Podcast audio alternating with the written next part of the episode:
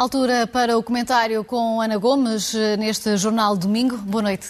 Bem-vinda. Uh, e hoje começamos por uma polémica que já deu bastante que falar e também algumas críticas, eventualmente até um alerta de Marcelo Rebelo de Sousa, a questão da, da, tutela daquilo que são consideradas as polícias europeias. O Governo quer transferir a Europol e a Interpol uh, para o sistema de segurança uh, interna.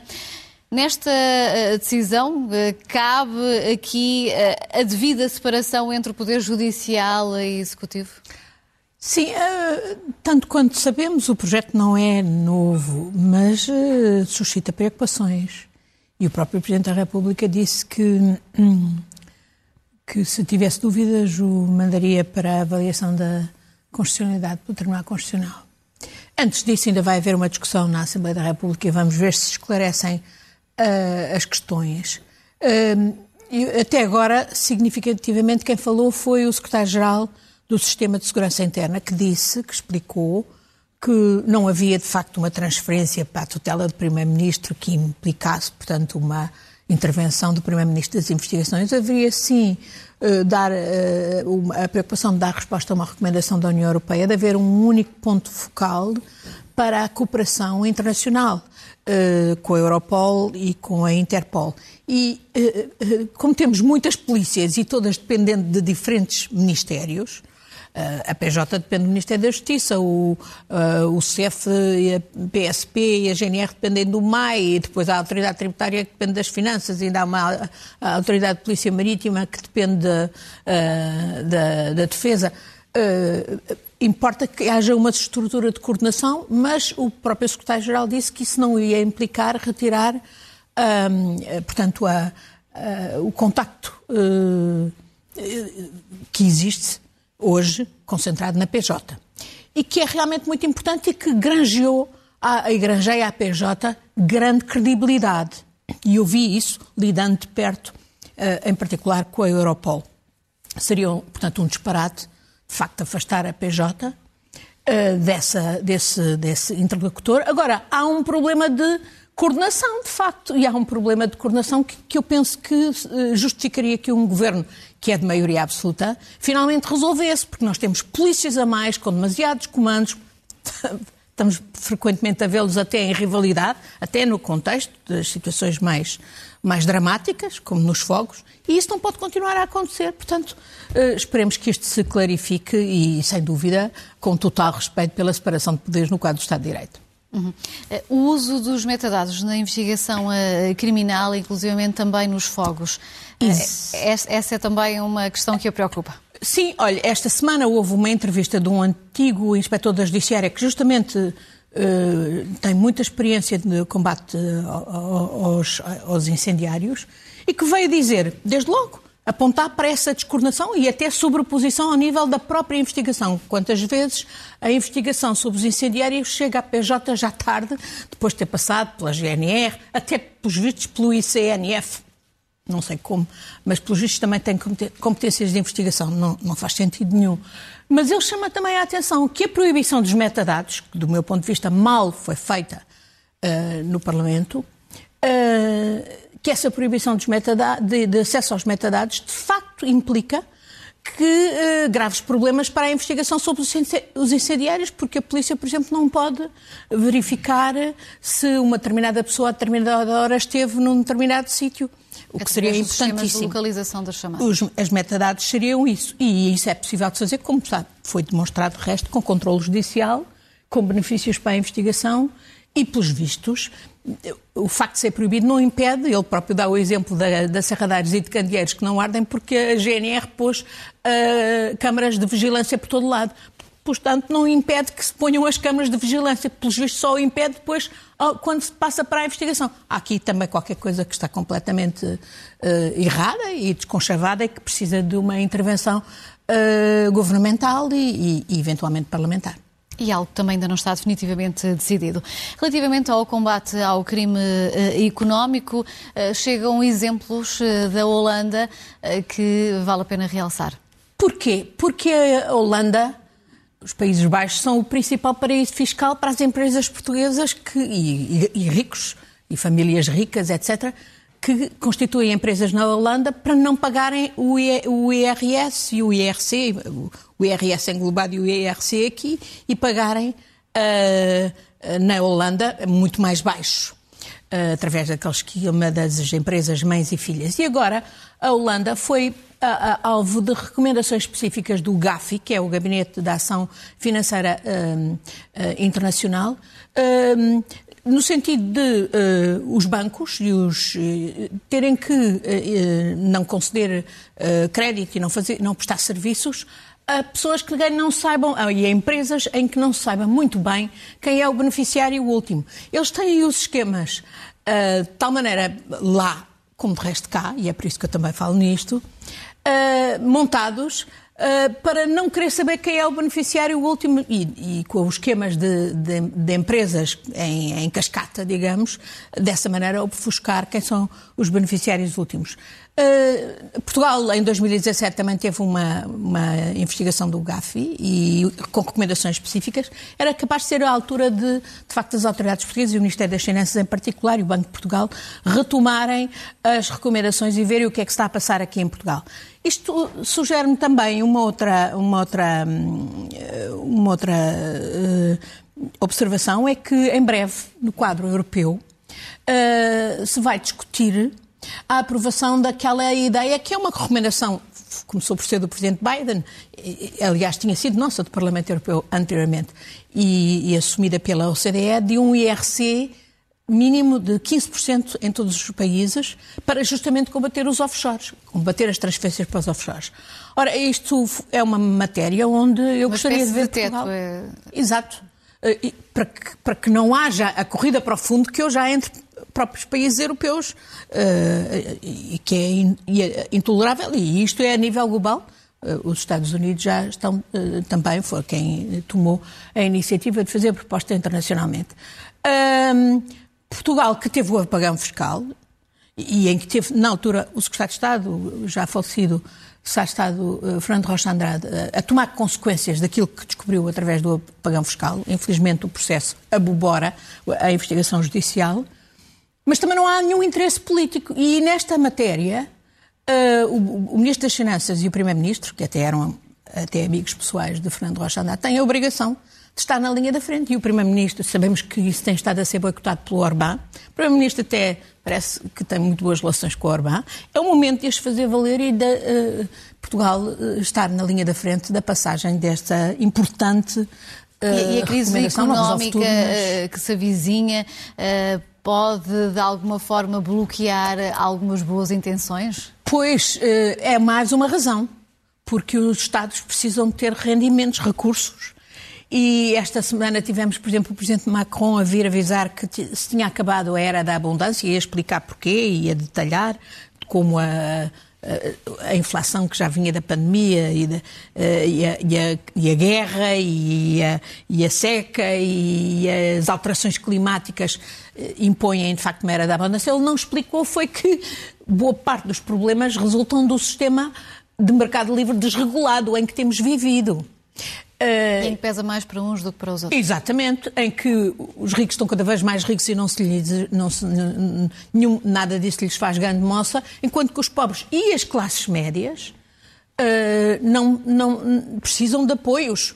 Uh, sensíveis e é evidente para isso é preciso haver recursos ao nível nacional e ao nível europeu. É mais uma das razões porque é preciso de facto, o, combater eh, o, eh, o, desvio das transferências para os offshores e porque é preciso aplicar uma, um imposto sobre os lucros caídos do céu e, e, e, e, tomar medidas. E aqui em Portugal, deixe-me dizer, acho que foi particularmente importante e positivo que o Ministro da, do Ambiente tenha imediatamente intervindo a, quando a, a EDP anunciou um aumento de 170% no gás.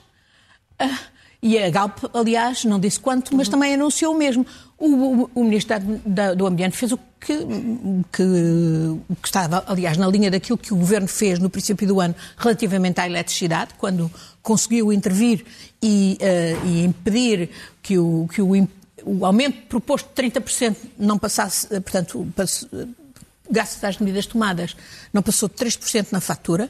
Agora com a medida de, que o Ministro anunciou de permitir aos consumidores o, o regresso ou, ou, ir para o mercado regulado, uhum. isso vai implicar uma diminuição brutal para os cidadãos, pode chegar a cerca de dois terços do aumento, uh, uh, calcula-se que 50% a 60% Segundo as fatura. contas do Ministério e, portanto, aqui, do Ambiente, o... pode chegar realmente até 60 e tal por cento, o... o que em algumas famílias representa entre 50 a 60 euros a mais. Isso está inteiramente, é inteiramente justo e deve dar-se crédito ao Governo por ter tomado rapidamente essa medida. Agora, Mas são suficientes, Ana Gomes, não, essas não medidas? É, não é suficiente.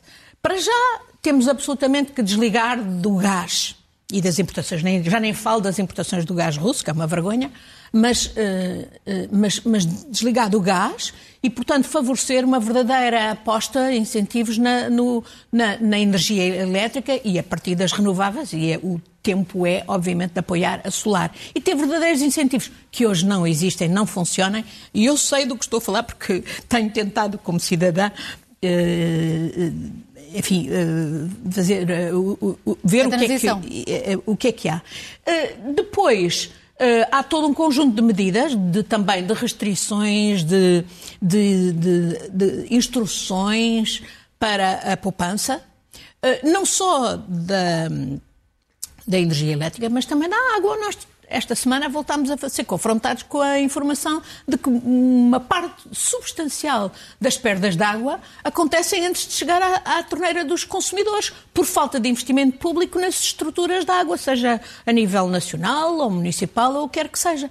Portanto, aí o anunciar, por exemplo, ou encorajar a subida de preços da água a determinados municípios, isso não, isso não vai funcionar. É preciso, eventualmente, sim, também racionar o preço da água, mas tomar medidas sérias de incentivo aos cidadãos para efetivamente pouparem água e que o próprio Estado saiba poupar e não uh, continuar e, a, a desperdiçar. haver um aproveitamento da água não potável uh, com, de, de, de, uma outra forma que não está a ser aproveitada neste momento. E deixe-me dizer, Ana, que obviamente nada disto substitui as medidas que o Governo até hoje não tomou e que precisa absolutamente e urgentemente tomar de apoio aos rendimentos das famílias, não só as mais pobres, mas as classes médias, porque senão vamos ter um outono e um inverno de tremendo descontentamento social. Em França, os coletes uh, amarelos serão um, um, uns anjinhos, e aqui, em todo lado, uh, veja-se o que já está a passar na Grã-Bretanha. Uh, se não são tomadas medidas de apoio sério ao rendimento das famílias e de impedir os salários dos executivos e os dividendos de continuarem a sumir desmesuradamente enquanto as dos, dos trabalhadores se comprimem, se não for feita uma reforma fiscal que efetivamente diminua o, o, o, os impostos sobre os rendimentos de quem trabalha, porque hoje os, quem, quem, quem vive do capital só paga 28% se pagar. Uh, quem vive do seu trabalho paga 28, 38, 48. É absolutamente imoral o que se passa e esta é também outra matéria onde o Governo devia intervir para efetivamente apoiar os rendimentos das, das famílias de IRS de passaria por aí? Uma descida das taxas de IRS poderia passar com certeza, por aí? Com certeza, teria que passar por aí. E, e, e naturalmente, para, sobrecarregar, para, para, compensar, sobrecarregar quem precisa de ser uhum. sobrecarregado. Uhum. E, em particular, os chamados uh, lucros caídos do céu. E, e, não há justificação. Ainda agora, a propósito das medidas de gás, havia aí uns senhores que diziam ai, o mercado livre, não se pode intervir, é, desnaturar o mercado. O mercado livre precisa de ser regulado, porque senão tem estas disparidades absolutamente criminosas do ponto de vista social e político. E, e, e, quem é que paga? Quem é que há de pagar? é quem está a, fazer lucros absurdos Uh, quem está a empochar dividendos absurdos são esses que devem pagar. E não, não devemos e não esquecer que os eh, consumidores foram empurrados a sair do mercado uh, regulado. Vamos passar agora uh, ao próximo tema. Esta semana fiz, passaram seis meses do início da guerra na Ucrânia e com consequências internas e externas. As externas temos vindo a falar delas durante todo este comentário e, e agora também cada vez mais esta ameaça eh, de um possível acidente nuclear.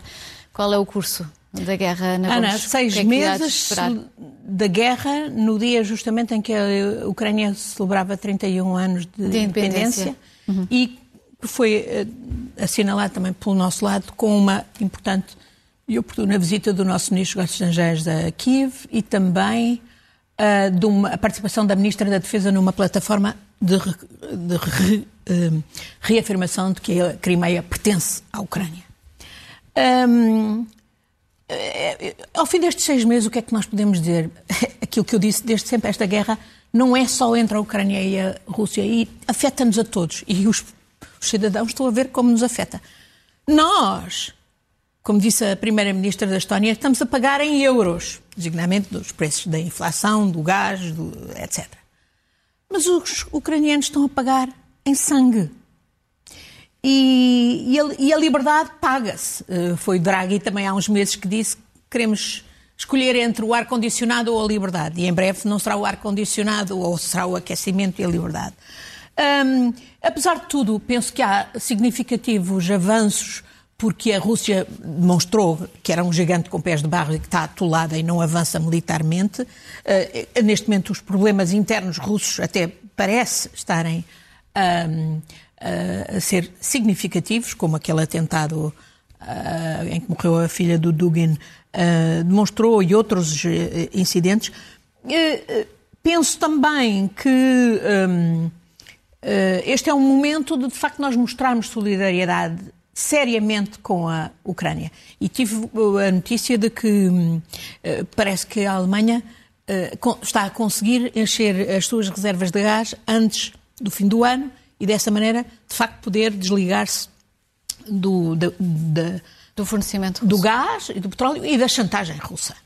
Seria bom, seria importante para a Europa. Agora, nós temos que ser uh, consequentes. Aqui em Portugal, por exemplo, as sanções sabemos que elas não estão a ser aplicadas. Ainda esta semana tivemos, por exemplo, notícias, eh, sabemos que vários desses eh, indivíduos sancionados, como Abramovich, mas não só, uh, adquiriram fraudulentamente a nacionalidade portuguesa através da chamada lei dos sefarditas. É inacreditável que até hoje o governo não tenha agido para rever os milhares de casos em que foi dada a lei dos em que foi utilizada a lei dos sefarditas para fraudulentamente e com prejuízo dos autênticos sefarditas que tinham todo direito e que tinham e, e têm e que deviam ter, uh, ter a devida reparação uh, para obterem a nacionalidade portuguesa. Ainda esta semana houve notícias que há um sujeito uh, israelita que está a ser procurado e, e a, ser, a ser extraditado da Holanda para Israel por pedofilia e que se acoberta por trás de ter hoje a nacionalidade portuguesa nesse esquema. Quer dizer, que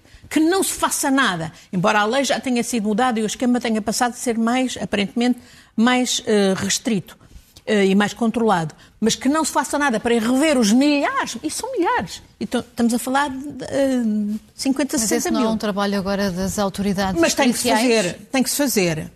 Uh, depois, pela, pelo cumprimento das sanções, mas também pela nossa própria segurança e a da Europa.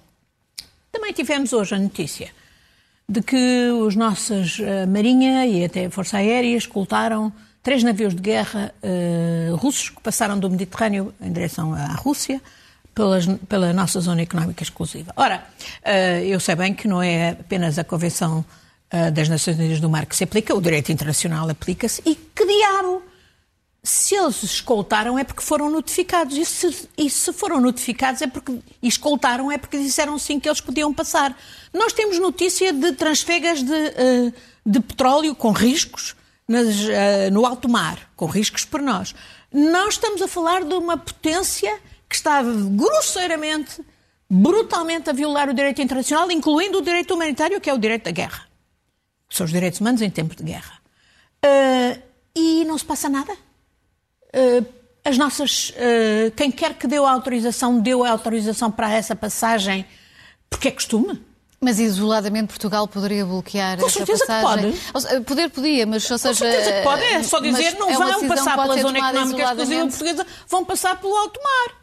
Não vão passar pela zona económica exclusiva portuguesa. É uma afirmação da nossa soberania. Se não, se, é, claro, poder pode, mas se, é se, é... uma, se uma decisão dessas não deveria ser apoiada pela União Europeia. Não, não precisa de ser apoiada, é o exercício da soberania nacional. É, foi no exercício da soberania nacional que nós dissemos passem e até vos damos escolta. e estamos a falar, de resto, dois navios de guerra, um cruzador, uma fragata e um navio petrolífero, um petroleiro. Uh, e no contexto, uh, cabe-me perguntar, mas de que lado afinal é que nós estamos? Sim, ainda por cima num contexto é que estamos todos a ser ameaçados com uh, um desastre nuclear por parte da ação russa em Zaporizhia. Eu já falei disso aqui N vezes, desde fevereiro, desde que eles conseguiram, uh, ao fim de uma semana da guerra, controlar uh, Zaporizhia com, através da ação militar perigosíssima. Neste momento é absolutamente prioritário que a AEA tenha controle, a Agência Internacional de Energia Atómica, que a Rússia diz que deixa, mas não deixa. Uh, ainda hoje voltou a bombardear uh, a zona. Está a, a, reprimir os trabalhadores da central, que são uh, ucranianos. Ainda esta semana soubemos que podia ter havido um desastre nuclear porque eles travaram, cortaram o fornecimento da água e sem o fornecimento da água os reatores podem explodir. Portanto, estamos aqui. Curiosamente, curiosamente, a China a situação é tão grave que a própria China se pronunciou Vai e disse criticar. que não era aceitável, num, numa semana em que, de resto, a Rússia travou o Tratado de Não Proliferação Nuclear, que já é fraquíssimo, mas mesmo assim eles travaram, ao nível da ONU, a revisão do tratado, e a China veio dizer não é aceitável um desastre ambiental, até, aos chineses isso interessa muito, até pelas consequências económicas desastrosas uhum. que terá para e todos. em pouco tempo já é a segunda vez que, Tanto, que a China critica a, a Rússia uh, no que diz respeito a esta guerra na Ucrânia. Vou uh, uh, ajudar aqui a gerir o tempo, estamos com três minutos. Vamos uh, passar agora ao tema de Angola e este impasse nos resultados. Eh, bom, eh, o país eh, foi a votos, segue sem a tão aclamada alternância por parte da UNITA. Vamos ver. Pelo menos pelos resultados que ainda são provisórios, o que é que há a esperar para o país no futuro perante o que se conhece até agora? Eu acho muito significativa um, o discurso responsável e contido que têm tido os representantes da UNITA e ainda hoje o, o presidente Alberto Costa Júnior foi muito contido. Eles não disseram que a UNITA ganhou, eles disseram que o MPLA não ganhou e querem a, o confronto das atas de síntese uh, com os resultados que a CNE tem, mas que não se sabe de onde é que lhe uhum. vêm, porque aparentemente uh, é muito estranho. Quer dizer, em 24 horas fizeram a contagem de 97% de e depois de repente passam mais dois ou três dias e não se. Uh, e não Faltam 3% para contar. A própria CNE, apesar de alguma postura arrogante, e sabemos que a CNE não é independente, como o Tribunal Constitucional também não é, um, apesar de tudo, veio dar uma abertura de que ainda pode haver ali mudanças. E talvez que o funeral uh, tenha contribuído para, de alguma maneira, uh, fazer todos dormir sobre uh, o, o, desafio que os angolanos têm. E eu espero que o Presidente João Lourenço que perceba que não é possível governar Angola se a maioria da população e a população que é jovem, essa dinâmica é nova. Não há, eu vejo muita gente a fazer comparações com anteriores eleições. Mas as anteriores eleições têm que ser postas entre aspas. Não, é? não foram verdadeiros processos eleitorais, foram esquemas manipulados.